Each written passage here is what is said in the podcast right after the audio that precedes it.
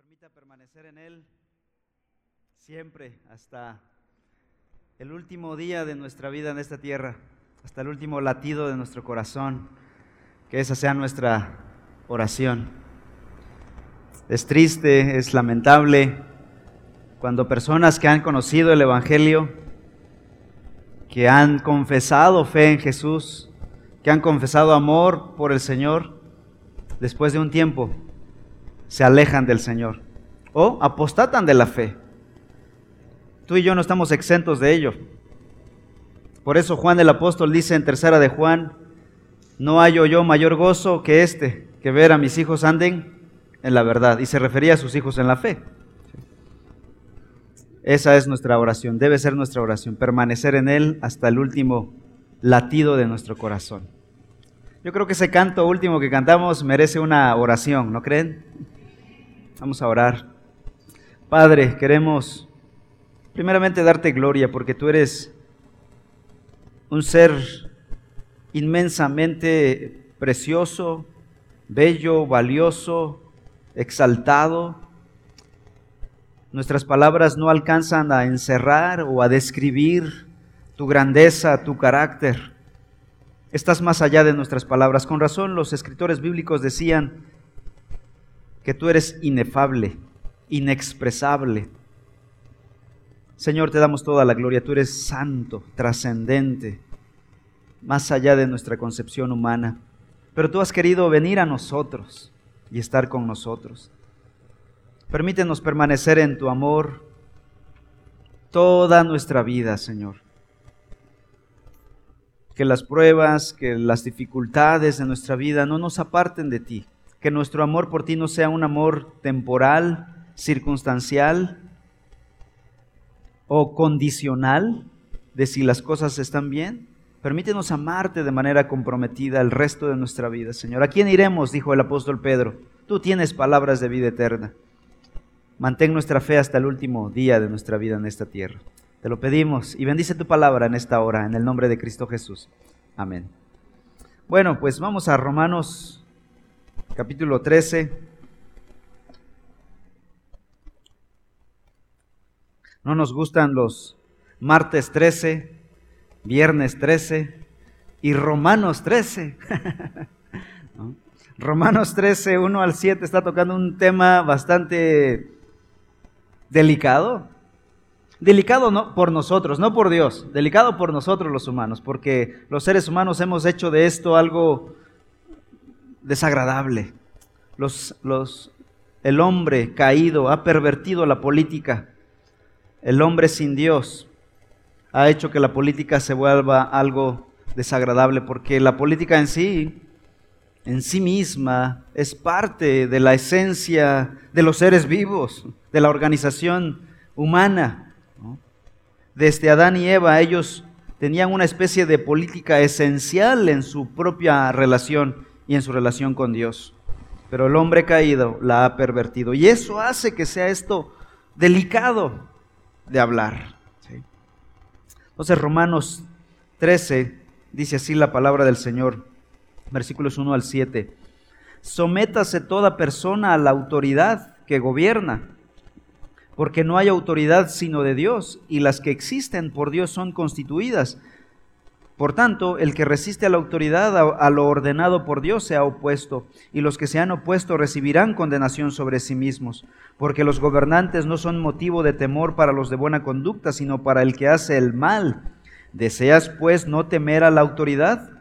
Haz lo bueno y tendrás elogios de ella, pues es para ti un ministro de Dios para bien, pero si haces lo malo, teme, porque no en vano lleva la espada, pues es ministro de Dios, un vengador que castiga al que practica lo malo. Por tanto, es necesario someterse no solo por razón del castigo, sino también por causa de la conciencia, pues por esto también ustedes pagan impuestos, porque los gobernantes son servidores de Dios, dedicados precisamente a esto. Paguen a todos lo que deban, al que impuesto, impuesto, al que tributo, tributo, al que temor, temor, al que honor, honor. Hemos visto ya los versículos 1 al 5 y hoy vamos a ver los, los más bonitos. versículos 6 y 7, que hablan acerca del impuesto, el pago de los impuestos. Bueno, esta sección comienza con esta frase, sométase toda persona a las autoridades que gobiernan. Este pasaje lo he dicho ya en las introducciones previas, que es difícil de aceptar para nuestra carne. Quizá nuestro espíritu diga, sí, es verdad, es bíblico, pero nuestra carne como que se revela. Y es que todo aquello que tenga que ver con sumisión no es agradable. Dice Efesios capítulo 5, esposas, sométanse a sus esposos. Esposos, sométanse a Cristo. Hijos, sométanse a sus padres. Trabajadores, empleados, sométanse a sus amos, a sus jefes. ¿Es agradable eso para nuestra carne? Híjole, si alguien dice, yo sí hermano, me tomo una foto contigo al final del servicio. Ah, y luego, Hebreos 13, le dice a la congregación, hermanos, sométanse a sus pastores. Creo que es lo más difícil, ¿no? y todos, aquí, ciudadanos, sométanse a sus gobiernos. Y a, sus, y a los gobiernos les pide someterse a Dios. Créanme, a ninguno nos es fácil esto. Pero por ello Pablo comienza ya en Efesios capítulo 5 hablando de primero tener al Espíritu Santo. Dice, vivan como sabios, no como necios, sean llenos del Espíritu Santo y no de alcohol, dice ahí Pablo. Sean llenos del Espíritu Santo para que puedan someterse unos a otros. Hermanos, en la vida todos Debemos aprender a someternos unos a otros, si no, no hay capacidad para poder vivir en este mundo. Y para los creyentes que recibieron esta carta de Romanos, seguramente fue mucho más difícil recibir esta instrucción. Sométanse a Nerón, ese gobierno que los persigue y los oprime. Pero la iglesia primitiva, a pesar de todo lo que sufrieron bajo gobiernos malvados, impíos, la iglesia primitiva tuvo como característica principal una sumisión al gobierno imperial. Tertuliano, un padre de la iglesia, al final del siglo II, inicios del siglo III, escribió lo siguiente. Sin cesar ofrecemos oración por todos nuestros emperadores. Oramos por la prolongación de sus vidas, por la seguridad del imperio, por protección de la casa imperial, por ejércitos valerosos, un senado fiel, un pueblo virtuoso, un mundo en paz y por todo lo que un emperador desearía como hombre y como César. Este es el testimonio de un teólogo de la iglesia primitiva. Sin embargo, hay algo que ellos, la iglesia primitiva, los cristianos de estos primeros siglos, no hicieron. Adorar al emperador.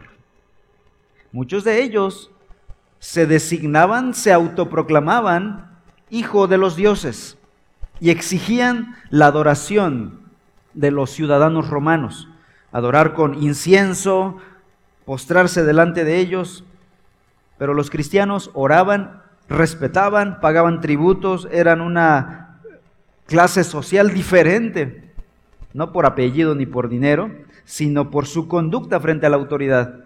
Pero algo que no hacían era venerar al gobierno, adorar al emperador. Ese reclamo nunca lo hicieron y pagaron con sus vidas no hacerlo. Muchos de ellos murieron en el circo romano, ellos murieron como carne de bestias salvajes, fueron asesinados por gladiadores profesionales para divertir a las multitudes, a las masas, ateas o politeístas, pero ellos se mantuvieron fieles. No murieron por insurrectos, murieron por su fe en Cristo Jesús. Esta debe ser una lección para la iglesia del siglo XXI. Si nos prohíben predicar, Obviamente no obedeceremos ese mandamiento. Si nos llaman a someternos a la autoridad, lo haremos con gusto. Es el llamado para todo cristiano. Si nos llaman a pagar impuestos, lo haremos. Pero si nos llaman a no predicar sobre la homosexualidad y otros pecados como tales, habremos con respeto y sumisión desobedecer. Si le piden a un médico cristiano practicar el aborto, habrá de desobedecer. Pero la desobediencia civil no es nuestra primera opción, decíamos la semana pasada. Es nuestro último recurso. Habremos de agotar todas las instancias posibles. En primer lugar, ¿qué debemos hacer? Someternos a nuestras autoridades. En segundo lugar, debemos orar por nuestras autoridades. Rogar por ellos, como está orando Tertuliano por el emperador romano. Orar por sus vidas, por su salud cuando nuestro presidente fue intervenido así como que muy misteriosamente, sinceramente me preocupé. Oré por su salud. No comparto mucha ideología que es antibíblica, pero su persona me interesa. Es nuestra autoridad. Y después de todo esto, debemos apelar a las instancias oficiales. Tenemos todavía una democracia que está tambaleando, pero todavía existe. Podemos los cristianos, apelar a nuestros legisladores para que cambien ciertas leyes anticristianas, antibíblicas. Podemos usar las redes sociales con sabiduría, con gracia, estas cosas que son legales, que son correctas. Yo no soy pro marchas, pero es un recurso legal, o sea, no es, es algo que está autorizado en la Constitución para todo ciudadano mexicano. Yo no lo usaría así de primeras a primeras. Hay cristianos que lo han hecho, hay pastores que lo han hecho. El mismo Sugel Michelén y otros en su país usaron este recurso para frenar la agenda abortista en su país y lograron mucho. Pero debe hacerse respetuosamente. Pero sobre todo la vía del voto. Debemos tomarnos en serio el voto. Es algo parte de, un, de la vida de un ciudadano. Tenemos doble ciudadanía, tenemos una ciudadanía en la tierra, nos preocupa nuestro país, pero nuestra ciudadanía principal está en los cielos. Y por eso sabemos vivir en este mundo. Y así que yo animo a la congregación a conocer a nuestros políticos, a orar por ellos, a conocer su plataforma, no solo votar por el color de su partido cuánto dinero va a dar, sino es esa ideología ad hoc con lo que yo creo, con mis convicciones bíblicas. Hay ideologías que por sí mismas, en sí mismas ya están descalificadas para un cristiano. Son antibíblicas, no reflejan, por lo menos, yo no estoy diciendo que la pureza del Evangelio, que por lo menos tengan cierta cercanía con los valores, vamos a llamarles así, valores porque no podemos pedirles más, ¿no? Estamos hablando de los políticos no cristianos. No podemos pedirles que, que crean la Biblia para que votemos por ellos. Jamás, jamás, aunque se diga cristiano el político. Aún así, habremos de estar orando por ellos, porque muchos de ellos se lanzan con una propuesta que de valores humanos, de valores cristianos. Y cuando están en el gobierno, se olvidan de sus valores y traicionan sus principios. Y si después de todo eso ya no queda más, nos tocará entonces desobedecer al gobierno, pero no sin todo lo previo. Se puede desobedecer, pero con respeto. Y solo por lo realmente esencial, no por cualquier cosa. No porque es que el, IVA ya subió, por eso me voy a revelar. No, de eso vamos a ver precisamente, de eso vamos a hablar el día de hoy. Pero cuidado, hay creyentes que han perdido el rumbo de su función en este mundo, de ser sal y luz con el Evangelio, y se han involucrado tanto en la política que terminan ahogados en estos temas sociales y políticos al grado de estar más tiempo, gastando más tiempo, más dinero, más energía para eso que para la obra del Evangelio. Jesús no tenía como agenda cambiar el tipo de gobierno. Él se proponía redimir a las almas con el Evangelio. Él dijo, porque el Hijo del Hombre ha venido a buscar y a salvar lo que se había perdido. Entonces nuestra energía, nuestro llamado principal es a conocer el Evangelio y predicar el Evangelio. Entonces vayamos a ver estos principios. En este pasaje de Romanos 13, 1 al 7, el llamado a los cristianos es, número uno, someterse a la autoridad. Dos, pagar sus impuestos. Versículo 6, que dice, pues por esto también ustedes pagan impuestos. El versículo 7, paguen a todos lo que deban. Al que impuesto, impuesto, al que tributo, tributo, al que temor, temor, al que honor, honor. A nadie le gusta pagar impuestos. Bueno, tal vez haya las excepciones, ¿verdad? Tal vez haya las excepciones. Pero ningún ciudadano y en especial ningún cristiano tiene justificado evadir el pago de impuestos, ya sea por medios legales o ilegales. No tenemos permitido como creyentes la evasión fiscal. Y este es un problema grave en nuestro país. Yo creo que en todo el mundo. Pero la evasión fiscal en México es un delito arraigado en los huesos del mexicano. Estaba yo leyendo un documento de 2016, no pude encontrar uno más actual, pero en ese año la evasión fiscal representó una pérdida para el país del 2.6% del Producto Interno Bruto del país.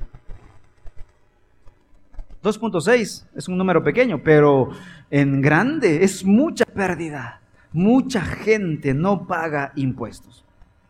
Y no solo de los de arriba, como suele decir la narrativa política, de toda clase.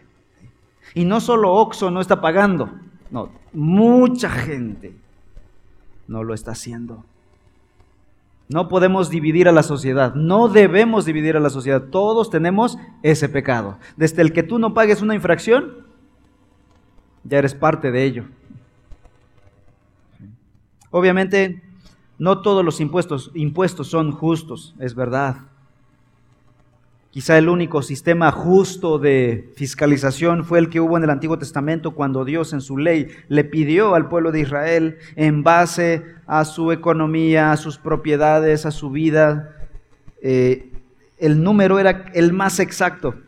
Pero aún así el pueblo de Israel encontró la manera de evadir el pago de sus tributos allá en el Antiguo Testamento. Entonces, ¿habrá alguna justificación para no pagar impuestos? Pensemos en la iglesia primitiva, los receptores de la carta. En el imperio romano habían un 70-75% de la población que eran esclavos. Y al final del periodo romano, Roma se convirtió en un, papá grande que alimentaba como Estado a personas que no tenían trabajo, que no querían trabajar se dedicó a ayudarlos a ellos, de tal manera que las personas que sí trabajaban, que eran productivas, era una minoría. Y ellos trabajaban para pagar la comida de los que no trabajaban. ¿Les suena eso?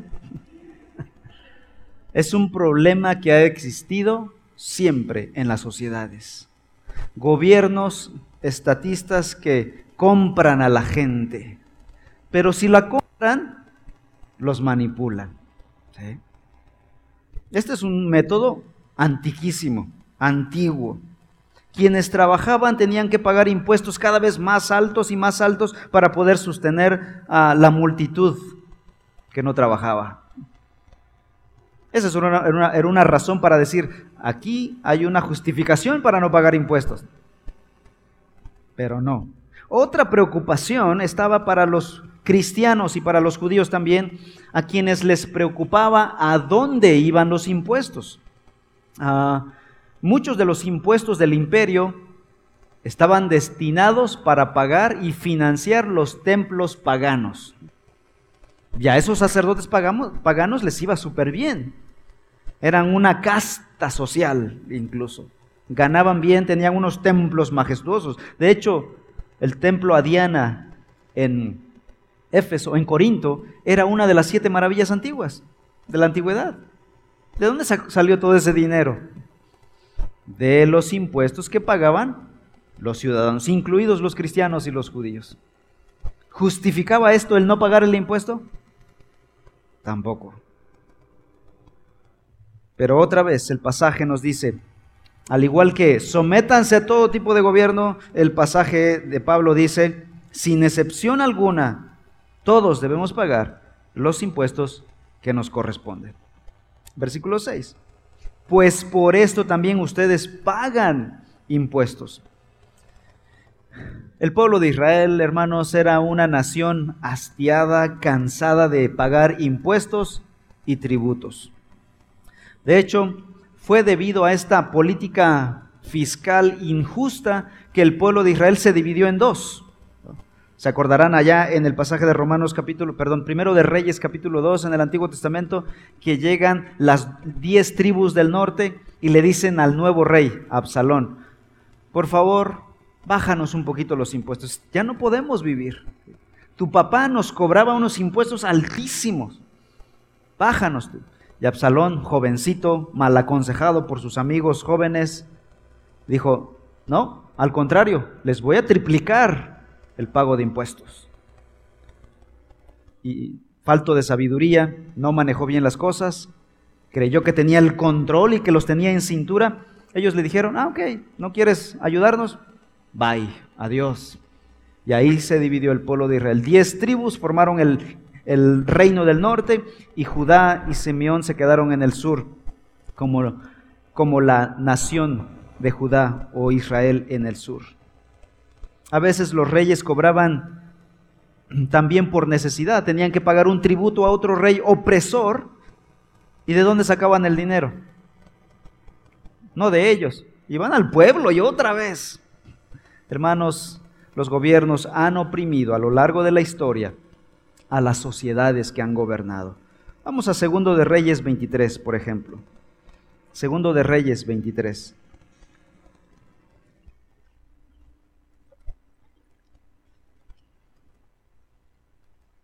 Versículo 35. Segundo de Reyes 23, 35 dice, y Joacim dio la plata y el oro a Faraón e impuso contribuciones al país. ¿Para qué? Para poder entregar el dinero conforme al mandato de Faraón. Este opresor estaba exigiéndole dinero al rey de Israel. ¿Qué hizo el rey de Israel? Dice, exigió la plata y el oro del pueblo del país, a cada uno conforme a sus bienes, para dárselo a Faraón Necao. Ahora, en el Nuevo Testamento, ah, el pueblo de Israel está pagando un tributo a Roma. Pero aparte los judíos tenían que pagar un tributo para sostener el templo. Había un tributo de Roma y un tributo para el templo de Jerusalén. En una ocasión Jesús narra un pasaje en Mateo 17 que se le cobró el impuesto del templo.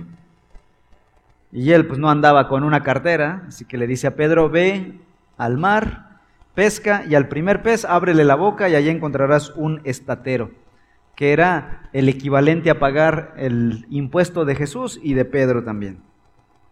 ¿Para qué era este impuesto? Para el templo de Dios. Tú dirás, bueno, pero Jesús es Dios. Él no necesita pagar impuesto para su propio templo. No, pero Jesús le explicó a Pedro que aunque él era el Hijo de Dios y no tenía la necesidad de pagar este impuesto del templo, él lo hizo con la finalidad, primeramente, de no ofender a las autoridades humanas y en segundo lugar, para darle ejemplo a sus discípulos y poder después dar este mandamiento. Cristianos, paguen sus impuestos. Aún Jesús lo hizo. Esto no es un, primer problema. El segundo problema es que Jesús sabía a dónde iba ese dinero del pago de impuesto del templo en el tiempo del siglo I, el templo se había corrompido a una escala abrumadora. El dinero que se recolectaba iba solamente a las arcas de unos pocos. Hasta las ovejas que vendían para los sacrificios era el negocio del sumo sacerdote. Y cuando llegaban los israelitas fieles a adorar a Dios con su corderito de allá de Galilea, decían ellos, ¿Dónde compraste este carnero? Lo traigo de mi casa. No, ese no sirve. Tiene que ser comprado de aquí. Y el costo de esos animales estaba triplicado. Aparte de que tenían que hacer el cambio de moneda a la moneda de Jerusalén. ¿Saben de quién era la casa de caja de cambio o la casa de cambio? También de los oligarcas de Jerusalén.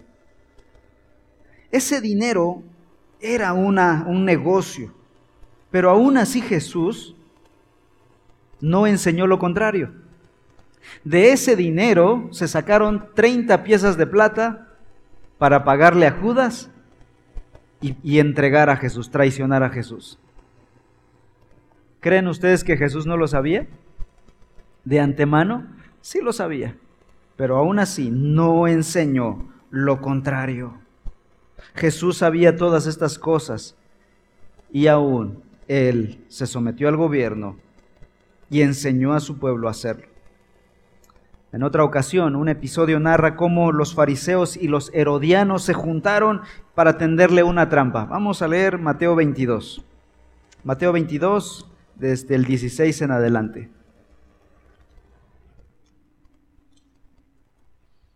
Mateo 22, dice así el versículo 16. Se juntaron los fariseos y los herodianos que nada tenían que ver estos señores, pero ahí como querían atrapar a Jesús, se juntaron, se unieron. Maestro, le dijeron estos hombres, sabemos que eres veraz y que enseñas el camino de Dios con verdad y no buscas el favor de nadie porque eres imparcial. Qué bonito hablan, ¿no? Nada más que era bien hipócrita. Esto no era verdad. Dinos pues, ¿cuál es tu opinión? ¿Está permitido pagar impuesto a César o no? Esta era una trampa. Si Jesús decía no, traición a Roma, a la cárcel. Si decía que sí, traición al pueblo, ¿cómo? Nosotros, el pueblo de Dios, vamos a pagarle a ellos.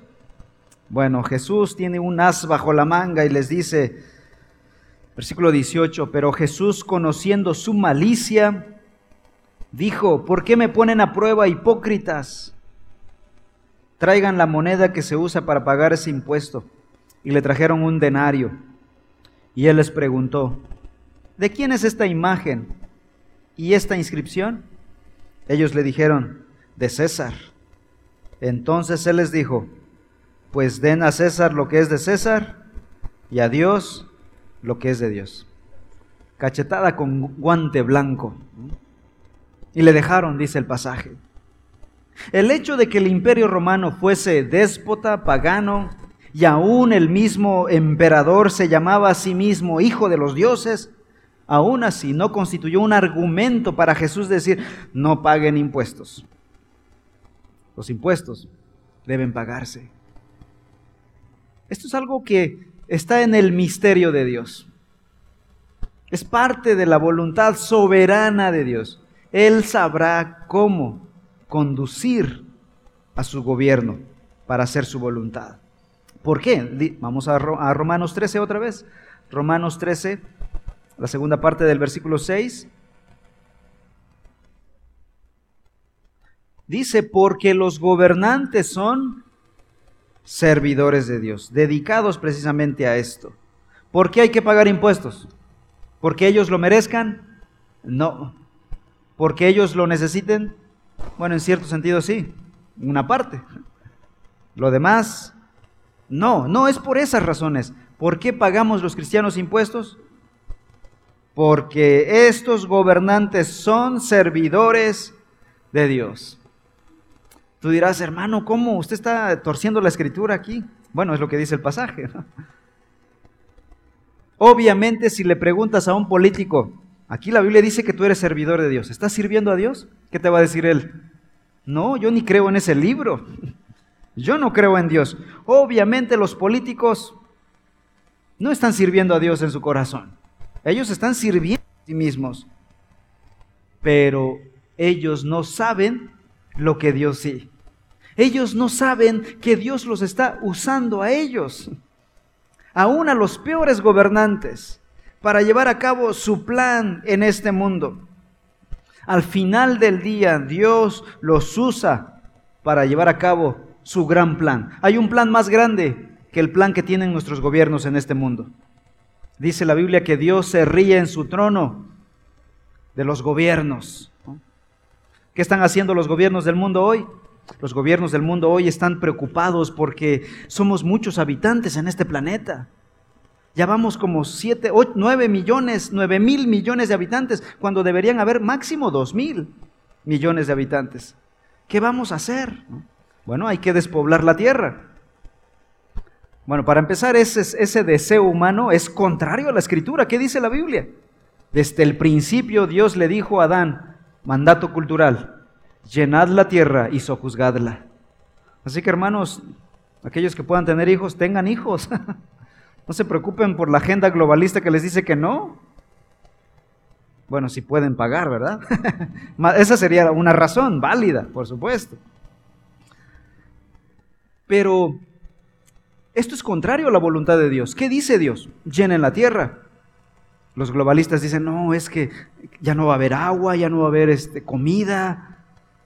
Hermanos, agua va a haber hasta el día en que venga el Señor Jesús. Comida va a haber hasta que venga el Señor Jesús. Esa es una mentira, es un engaño de Satanás. Comida va a haber siempre. No hay comida en épocas de guerra, por supuesto, porque las personas están ocupadas en asesinar siempre habrá comida. Está la falacia del ecologismo, del calentamiento global y de todas esas cosas. Son armas que están usando para engañar a la humanidad. Y nosotros nos hemos bebido todas esas ideas. Esto es contrario a la escritura. La Biblia dice, llena la tierra. Dios es el que decide cuántos habitantes deben haber en el planeta, no los hombres no los globalistas. La palabra de Dios dice, llenen la tierra. Pero Dios está usando a esos hombres aunque no lo sepan. Dios se ríe en su trono de sus planes, porque sus planes es para ellos, pero al final de cuentas Dios los está usando para, para los propios planes de Dios. Por ejemplo, pensemos en un gobierno impío de la antigüedad.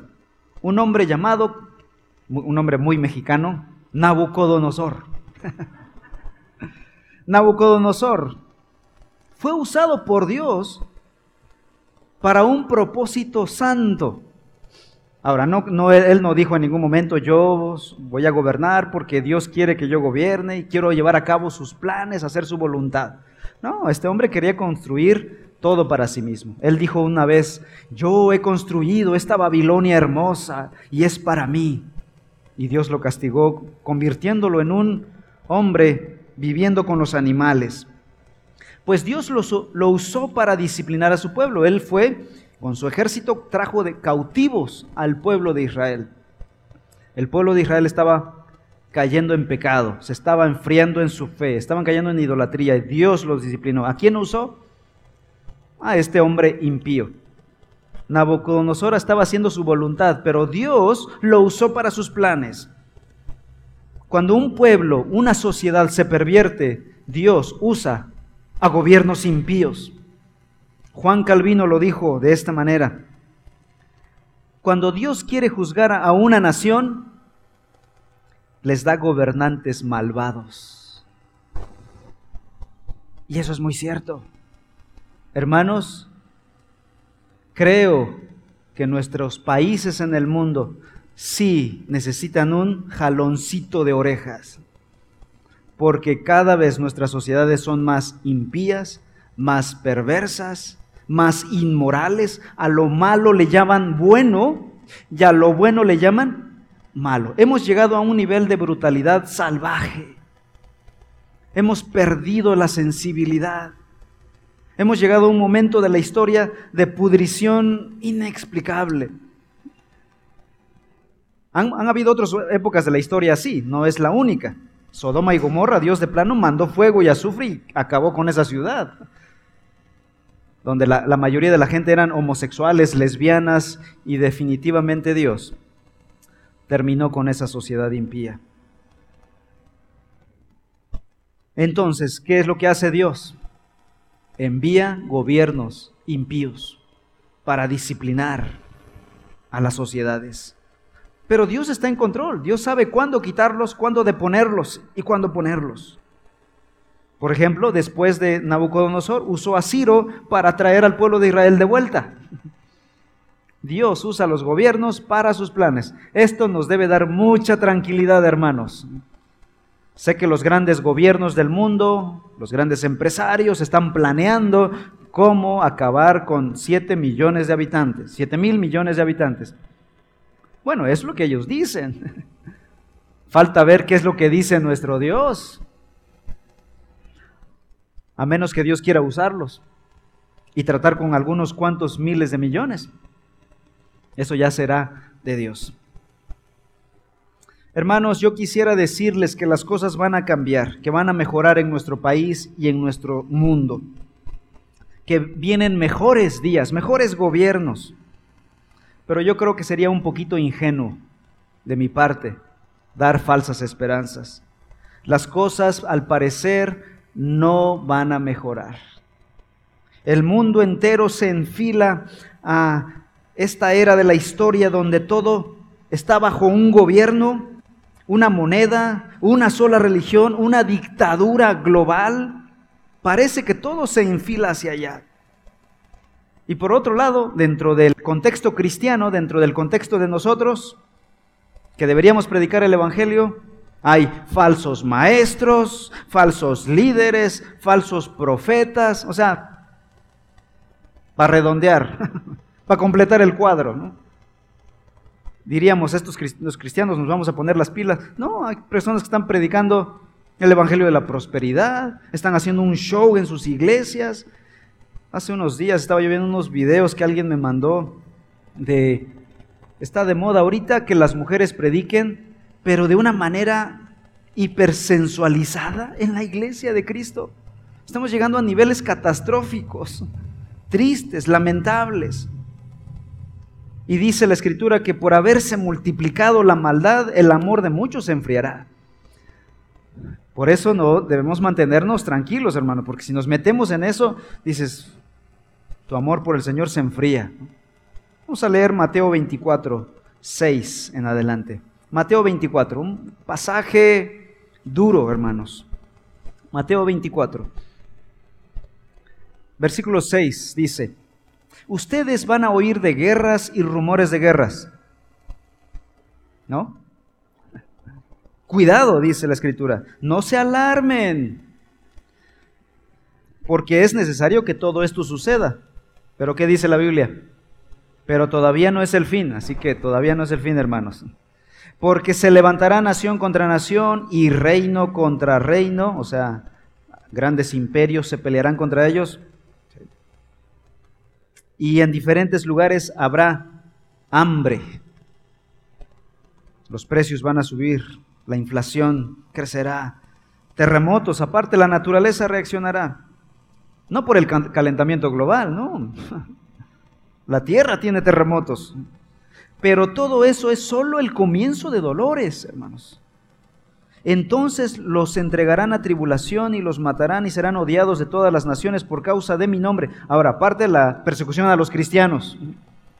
Por eso muchos cristianos van a renunciar a su fe para evitar la persecución, para evitar el dolor. Y se levantarán.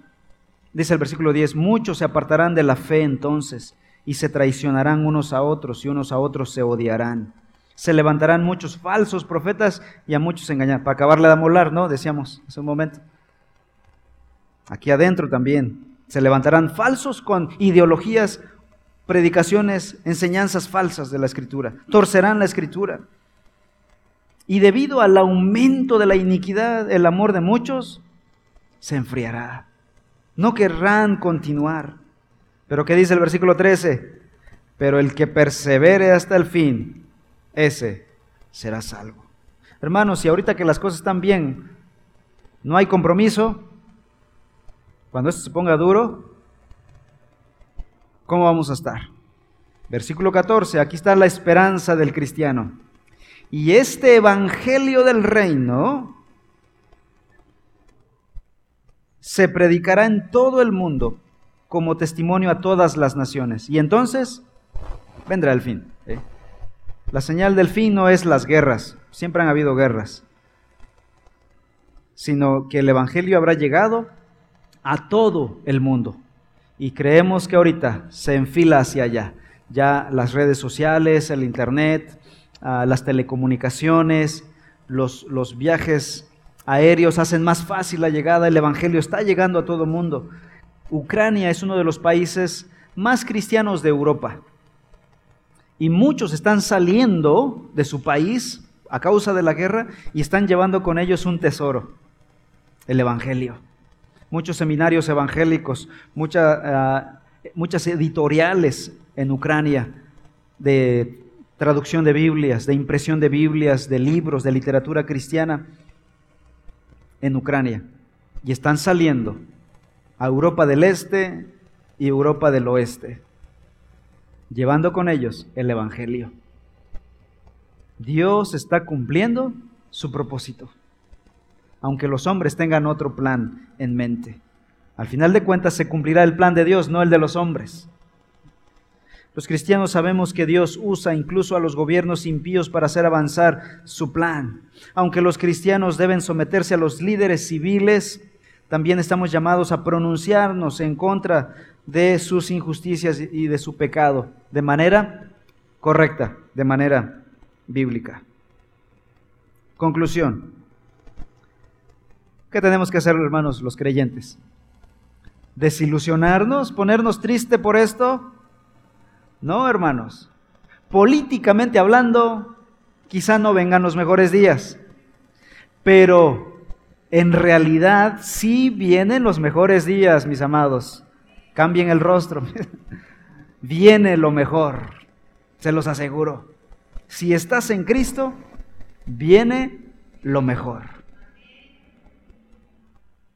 ¿Qué tenemos que hacer en la práctica? Número uno, preparemos nuestra fe para el tiempo de la prueba. Número dos, preparemos a la siguiente generación para la época que les tocará vivir. Los que somos padres, disipulemos a nuestros hijos, no perdamos el tiempo. Tenemos la oportunidad de disipular a nuestros hijos. Los que no tienen hijos, disipulen a otros niños, a otros jóvenes con la palabra, con el Evangelio. Invirtamos tiempo en ellos. Es lo mejor que les quedará. La esperanza final de la humanidad es el Evangelio. La mejor manera de esparcir el Evangelio en el mundo es plantando nuevas iglesias. Así que reforma, Dios nos está llamando como iglesia a plantar nuevas iglesias. Ahorita estos tres años nos hemos dedicado a darle base, estabilidad a la iglesia. Pero no crean que vamos a crear un imperio, el imperio de reforma. Tenemos un llamamiento. Nuestro llamamiento es plantar más iglesias, multiplicarnos. Así que si alguien de ustedes tiene el llamado a plantar iglesias, bienvenido.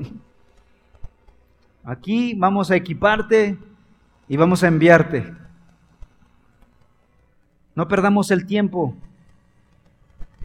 en nuestros negocios personales solamente, con nuestras desilusiones, nuestros problemas pequeños en este mundo. Todos tenemos problemas, pero no nos enfoquemos demasiado en ellos. Déjalo en las manos del Señor. Y en medio de todo el caos de guerras, hambres, falsos profetas, mentiras, pobreza. Alguien va a venir a poner orden. Jesucristo. Un día Él vendrá a poner orden. Así que somos llamados a la sumisión a nuestros gobiernos, pero no a la adoración de ellos. La adoración es para nuestro Dios, como lo hizo la iglesia primitiva. Así que no peleemos por nuestros gobiernos, no nos desgañotemos por ellos, Muchos emperadores reclamaban ser dioses. Los cristianos los respetaban, pero no los adoraban y dieron su vida por ello. Que tu amor por tu hermano sea mayor que por tu gobierno. Que tu lealtad por Cristo y por tu iglesia sea mayor que por tu gobierno. Que tu compromiso sea mayor con tu iglesia local que con tu gobierno. Y que el Señor bendiga esto, bendiga su iglesia y prospere nuestras vidas de acuerdo a su voluntad. Vamos a orar. Señor, en esta hora nos disponemos a obedecer tu palabra, Señor. No queremos ser oidores olvidadizos, que estas verdades se nos olviden. Queremos poner en práctica tu palabra. Ayúdanos, Padre Celestial. El Evangelio nos llama a amar a Cristo, a amar a, tu iglesia y obedecer a nuestros gobiernos. Danos la gracia, Señor. Te pedimos por nuestro gobierno en sus distintos niveles. Bendíceles. Guarda su salud, sus vidas. Y Señor, guárdales de constitucionalizar el pecado. Guárdales de dañar a la patria, de dañar al país de lastimar nuestra sociedad. Quisiéramos rogar por nuestro, nuestra democracia, es un privilegio que tenemos en el siglo XXI, pero hasta donde tú lo quieras, Señor. Nuestra confianza está en ti. Rogamos por la paz de nuestro país, rogamos por la tranquilidad de México y que la iglesia sea un ejemplo de obediencia, de sumisión. Ayúdanos, Padre Celestial, en el nombre de Cristo Jesús.